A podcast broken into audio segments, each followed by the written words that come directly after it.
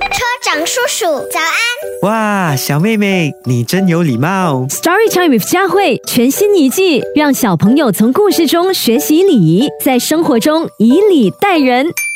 小朋友你好，你是否曾经去过医院探病呢？当时是长辈或者说是同辈生病了吗？今天要分享的故事叫做《叮当探病》，让我们来了解一下，到医院探病是有讲究的哦。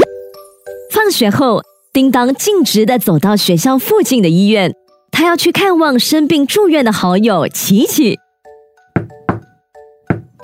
叮当轻轻敲响病房门，琪琪的妈妈打开房门，阿姨好，我来看望琪琪。叮当说：“请进吧。”阿姨微笑着说。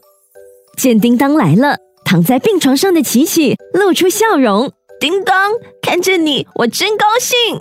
叮当坐在琪琪身旁，关心的问：“琪琪，你的病好些了吗？”琪琪点点头：“我好多了，只是整天躺在病床上特别无聊。”瞧，我给你带来一个好东西。叮当神秘的从书包里掏出一根笔，这是录音笔，你听听。琪琪把蓝色的录音笔放在耳边，细细听。琪琪的眼睛亮了。啊！我听到了小鸟的鸣叫，还有潺潺溪水声。啊！我好像来到了咱们的秘密基地。琪琪所说的秘密基地是学校后面的一片树林。他和叮当常常到那里玩。叮当说：“对，这就是我特意去秘密基地录的声音。等你病好了，咱们还是一起去玩。”谢谢你，我喜欢这份礼物。琪琪开心极了。这时，叮当看了看手表。啊！一转眼，三十分钟过去了。琪琪，你好好休息，我该回家了。祝你早日康复，再见，再见。两个小伙伴依依不舍地挥手道别。阿姨把叮当送到门口。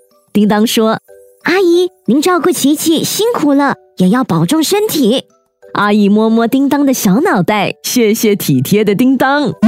小朋友听了这个故事之后，你有怎么样的感想呢？人难免会生病，到医院去探望生病的亲戚或朋友时，有几点是要注意的哦。在医院里要保持安静，不能乱跑乱跳、大声喧哗。还有，在医院里也要注意卫生，也不要随意的乱摸物品，要记得勤洗手。还有，探病的时间不宜过长，尽量不要打扰病人和家属休息哦。更多精彩内容，请到 Me Listen、Spotify、Apple Podcast 或 Google Podcast 收听。